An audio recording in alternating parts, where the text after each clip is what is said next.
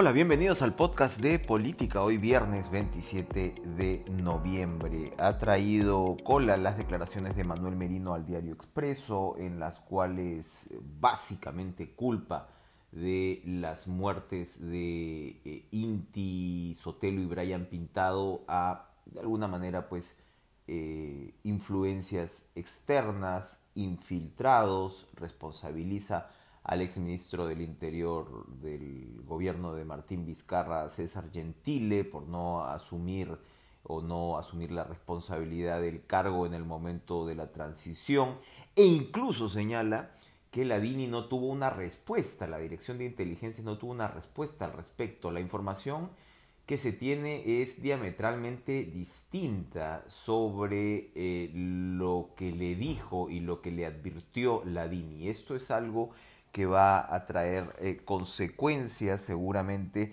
en los próximos eh, días, pero el hecho es que ya Merino enfrenta una investigación preliminar por parte nada menos que de la Fiscalía de la Nación, investigación que también involucra al ex eh, premier Antero Flores Araos y al ex ministro del Interior Gastón Rodríguez por estas muertes. Indudablemente la explicación que da eh, el señor Merino de Lama tiene todavía muchas, eh, muchos cabos sueltos, él mismo, bueno, se declara pues una suerte de enemigo de los intereses económicos y dice pues que su gobierno no iba a ser populista, pero en realidad pues esta respuesta lo que más es es eh, demagógica y populista, sobre todo ante la gravedad de la investigación. pude conversar con el eh, precandidato presidencial por Acción Popular del Mundo del Águila, que a diferencia de Johnny Lescano, eh, insiste de alguna manera en la constitucionalidad de la designación del gobierno de Merino. Y más allá de la constitucionalidad, lo que vemos es que claramente no solamente era una constitucionalidad discutible o una constitucionalidad abusiva, eh, ¿no?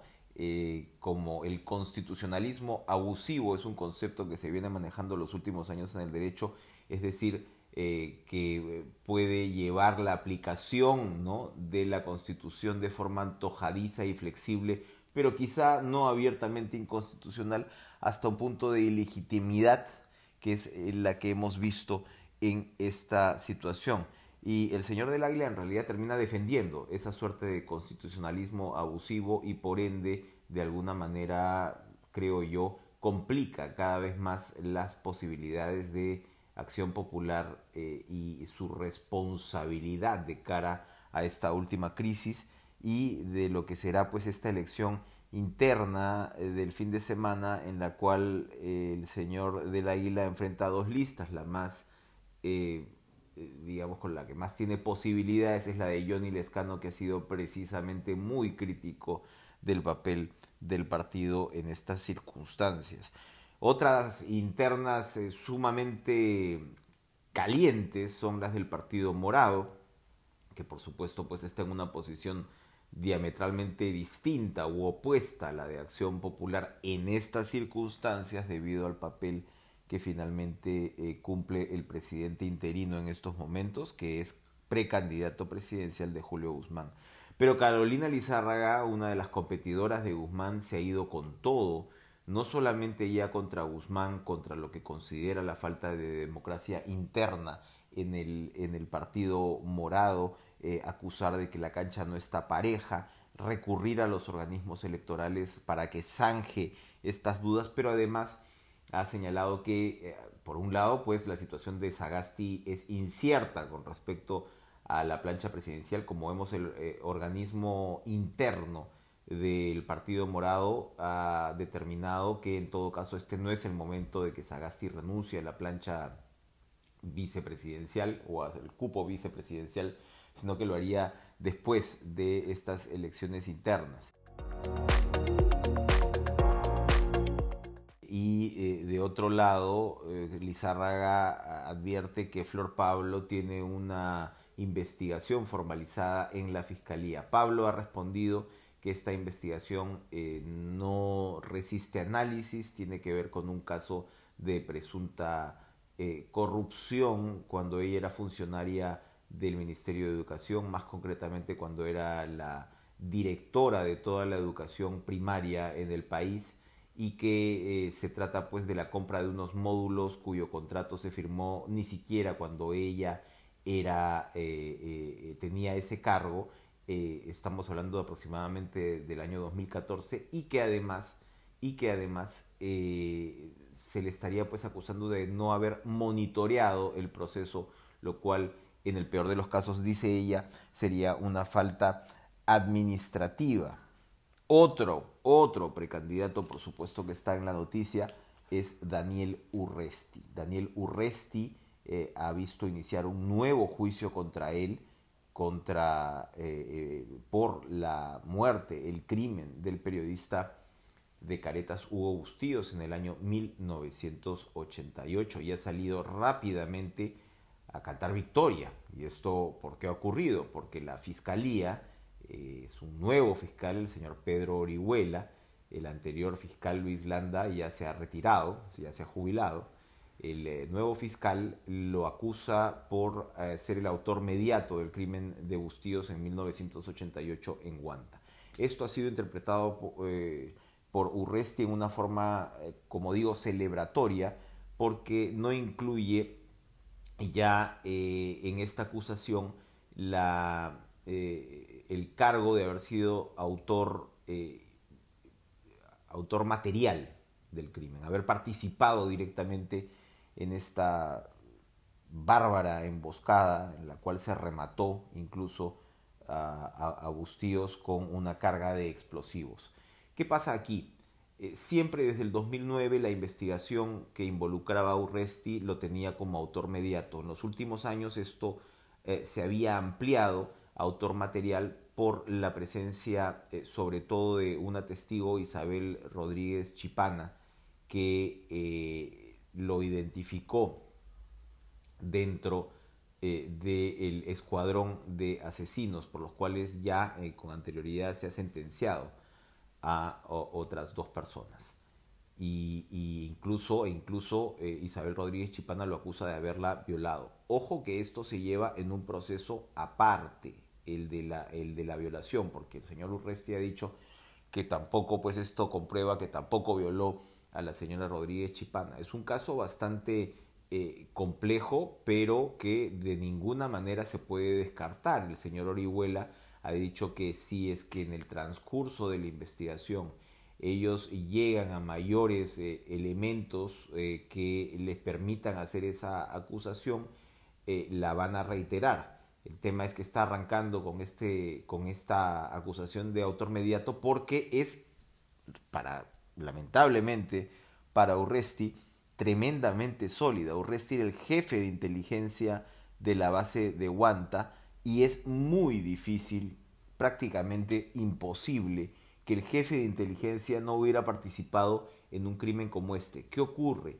Urresti ha reiterado siempre que eh, el crimen lo cometió Sendero Luminoso, o no siempre en realidad, a partir aproximadamente del año 2012 eh, es que él eh, establece ¿no? y reitera que el crimen se da por autoría de Sendero Luminoso. Y eso ha sido completamente descartado por el Poder Judicial en todas sus instancias. El crimen de Bustíos fue en realidad un operativo de encubrimiento que llevó incluso décadas por parte de las fuerzas militares y esto ha quedado totalmente establecido por los juicios sucesivos. La autoría no fue de Sendero Luminoso, la autoría fue de los militares. Y si la autoría fue de los militares, la situación del señor Urresti, precandidato presidencial de Podemos Perú, es muy complicada. Bueno, eh, por último, el Ejecutivo presidido por Francisco Sagasti, en este caso es la primera ministra Violeta Bermúdez, la que ha expuesto los detalles del presupuesto eh, para el próximo año, se encuentra pues eh, impulsando su aprobación final en el Pleno. La Premier ha señalado que salud, educación y agricultura serán los principales eh, ejes ¿no? del presupuesto, el incremento de salud eh, por lo pronto es de 10%. Recordemos que antes de la pandemia lo que se veía es que el país había llegado a una suerte de pacto, de acuerdo, por el cual, por ejemplo, el sector educación había resultado eh, bastante más impulsado y favorecido. lo mismo no había ocurrido con salud. Esto marca, según la ministra de Salud Pilar Macetti, una diferencia importante. Y por supuesto, sabemos que eh, la misma pandemia ha obligado al país a endeudarse de manera importante para cumplir con sus compromisos. Así lo reiteró ante el Congreso el ministro de Economía, Waldo Mendoza. Pero Waldo Mendoza eh, no solamente es un economista capaz, sino que se encuentra eh, en, un momento, de alguna manera, de un punto de inflexión. Él ya señaló que estamos saliendo lentamente del hoyo a partir eh, de eh, el incremento en la inversión pública, que ha sido de 19% en noviembre frente al, mismo mes del año pasado. ¿no? Eh, entre mayo y junio, recordemos, la inversión pública había caído en 70%, lo que pues explica la situación en, la que, en la que se estaba y prácticamente la desaparición de este rubro y por supuesto el colapso de la economía hacia mediados del año les decía que el endeudamiento ha sido una parte importante de, el, eh, de la reacción del gobierno ante, ante esta situación y apenas el, el, 23 de noviembre el Perú ha colocado bonos por más de 4 mil millones de dólares ¿no? para cumplir con esto.